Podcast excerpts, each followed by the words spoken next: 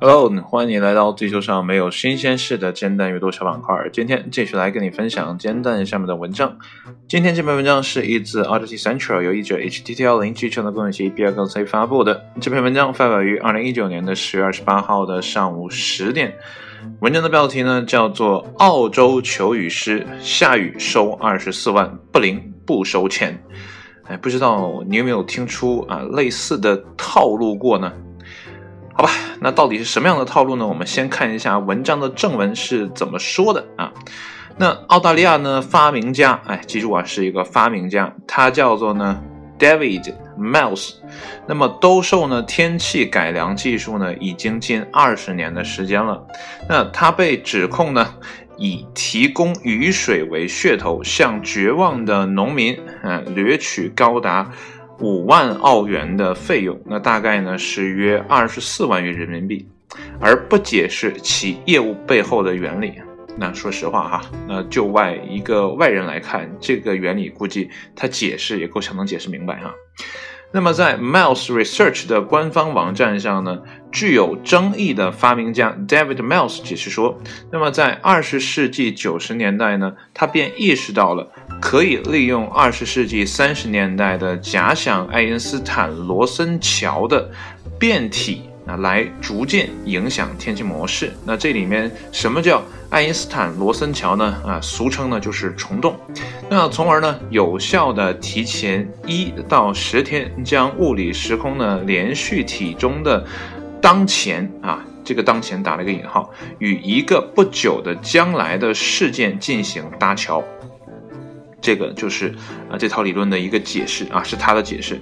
那他还发现呢，通过巧妙的使用少量能源，甚至呢可以缓解将来即将出现的大型混乱天气系统。那你或许呢会注意到，虽然呢这听上去有点耐人寻味，但。Miles 的解释并不足以解释他如何能将雨水带到啊为此支付数万澳元的农民的土地上。虽然呢，他提供了一些著名但具有争议的概念，例如呢蝴蝶效应，但他呢并没有真正揭示出造雨的实际过程。他声称呢，其中奥秘仍是有意保守的啊，因为呢，揭露太多可能会被其他人呢窃取自己的想法，甚至呢将其武器化。听听人家这个理由啊，多么的呃这个巩固和牢靠哈，怕被别人窃取，然后变成武器等等啊。那澳大利亚呢？竞争与消费者委员会呢，简称 ACCC 啊，指责 Miles Research 在人们的绝望中呢进行掠夺，并警告人们呢不要与他做生意。但这位澳大利亚发明家呢声称，ACCC 只是在诽谤他和自己的公司，因为呢他们的服务实际上以成功为前提。什么样的一个前提呢？就是如果不下雨，他们呢就不收钱。Miles 呢还谈到了呃几名与其达成协议的啊，就是 Wilmer Murra 啊，是不是这么念哈？地区的农民，反正就是一个地区的农民哈。他们签署了协议，如果呢到六月底他们获得了一百毫米的降雨量呢，则将为此支付啊五万澳元。如果呢他们啊仅获得了五十毫米的降水量呢，则他们将仅为此支付，呃，这个两万五千澳元。如果呢低于预期的一半，他们呢这个将不收取任何的钱财啊。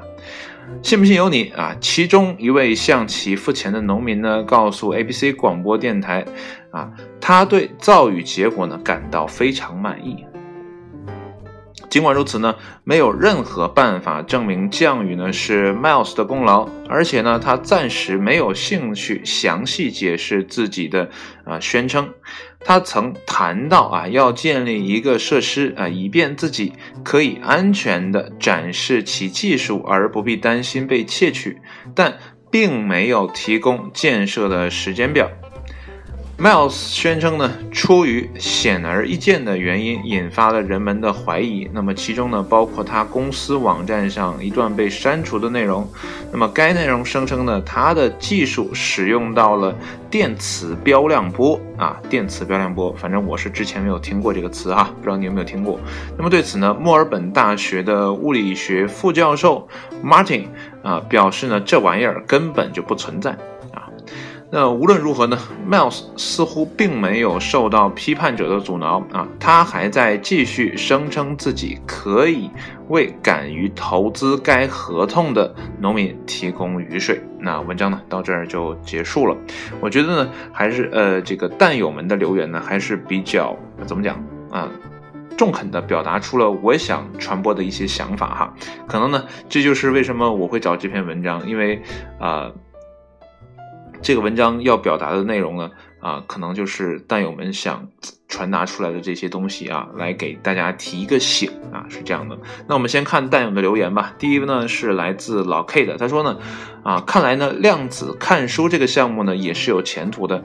那么最近呢，啊，好像有一个项目啊，在呃有些大城市呢开始铺开了，就是针对孩子的量子读书的这样的一个项目啊，声称啊可以在短时间内看完一本书啊，只要翻一遍这个书你就能看懂。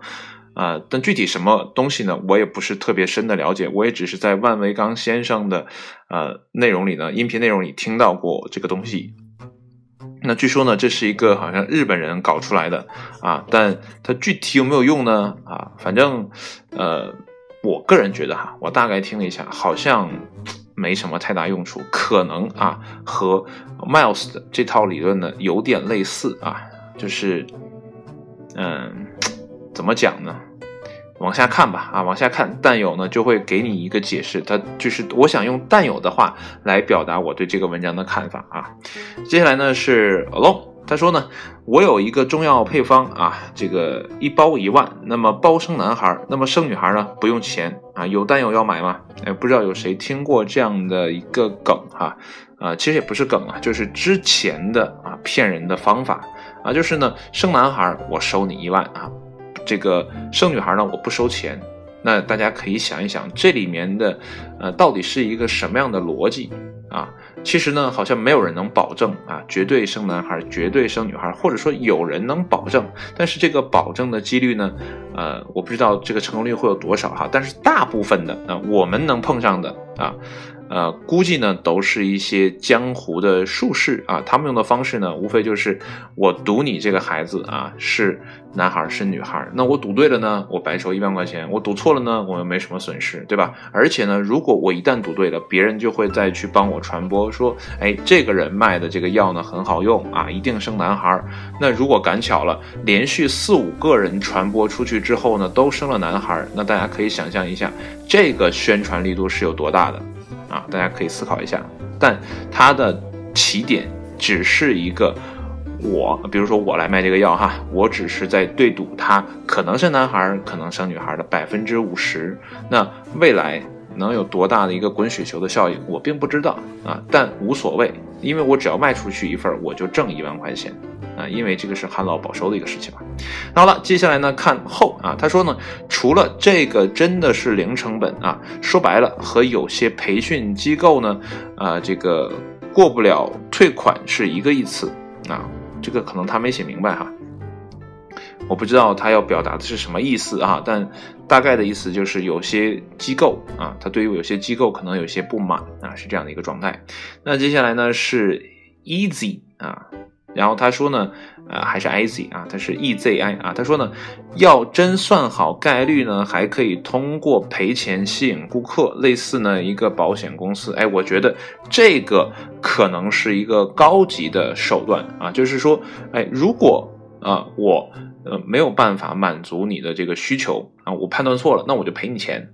啊，如果呢，如果有个精算师能帮助这位啊 David Mills 来去做这样的一个精算的话，那他通过一些呃这个天气的这个气象数据来进行分析啊，接下来呢降雨的概率会是有多少啊？比如说呢，我未来半年能降雨的概率啊，某个地区能降雨的概率呢是百分之七八十，那 OK，那我会对这个项目呢来进行一个啊，还是他文中说的五万欧元的收费。那如果说呢未来半年不是不下任何雨呢，OK，你不用掏给我一分钱，我还会赔付你多少钱？但实则上农民是不知道这个降雨概率是百分之七十的，但是对于一个精算师啊，如果他能买到。这些数据的话呢，他会知道，哎，这个能获利的概率是有多少？其实呢，很多的赌场也好啊，或者是博彩公司也好，他们用的都是一种概率的一个算法，就是他只要能让你的呃这个呃怎么不是你啊，是让这个呃场地啊能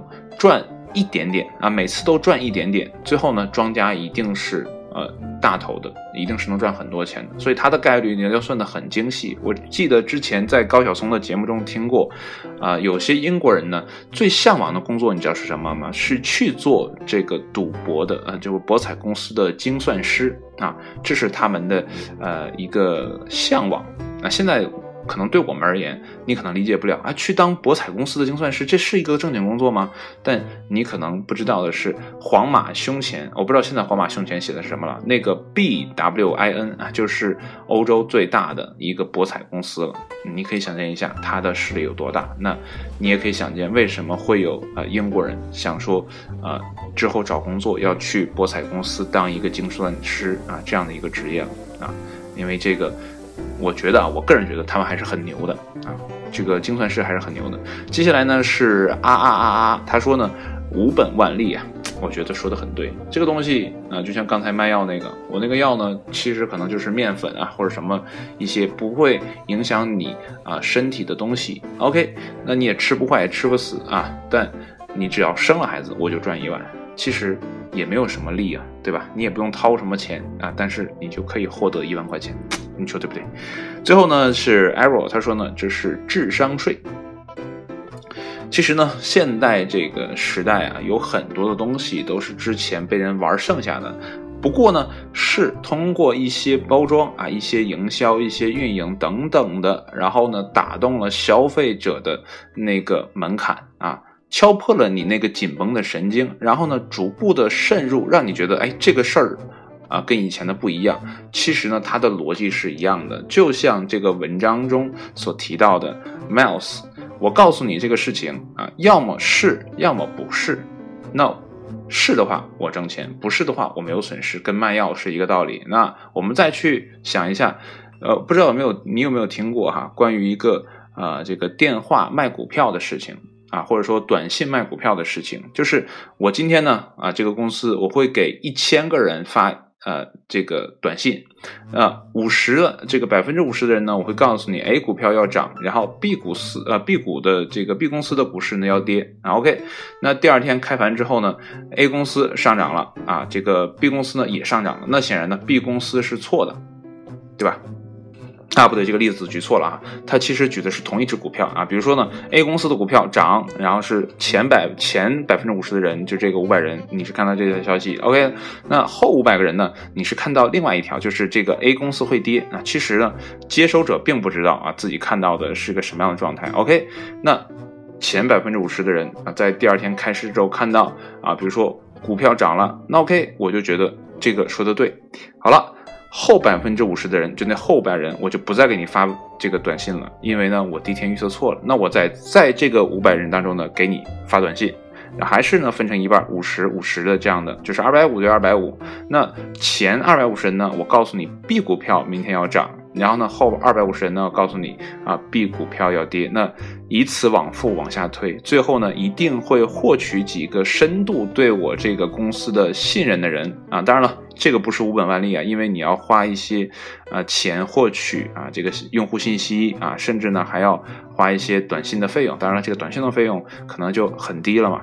但是最后你能获取的，绝对是你。百分之百信任的人，因为你从最开始的 A 股票一直推荐，比如说推荐到 E 了，你都是对的啊，他都看到了，那你想想，他会不会觉得你是一个股神呢？对吧？但是这样的套路啊，你现在可能知道了啊，但如果别人换一个玩法哎，去给你呈现出来，还是一个东西，换汤不换药的东西，但你能不能抵挡住诱惑啊？就像这个文章啊，如果呢，我们是一个农民的话，我们会不会因此而上当受骗呢？对吧？所以这个世界上的啊手法啊多种多样，有的时候呢，我们真的防不胜防。所以呢，呃，我们还是要擦亮眼啊！不论什么东西啊，如果是新的啊，或者说有些啊经过试验的摆到你面前的时候，你可能呢需要认真的思考一下，尤其呢是要独立思考一下，这个事情到底是不是如啊那个推荐的人所说的那样？如果不是啊，我们应该怎么办？好了，今天的文章呢就跟你分享到这里了。这也是一个啊吃一堑长一智的文章啊。当然了，获得雨水的那个农民呢，一定不会觉得这是呃一次受骗的经历哈。所以呢，很多人你去说服他一件事情是假的啊，显然很难，因为他之前经历了无数次的正确。好了，今天的文章呢就到这里了，谢谢你的收听，我们下一期节目再见，拜拜。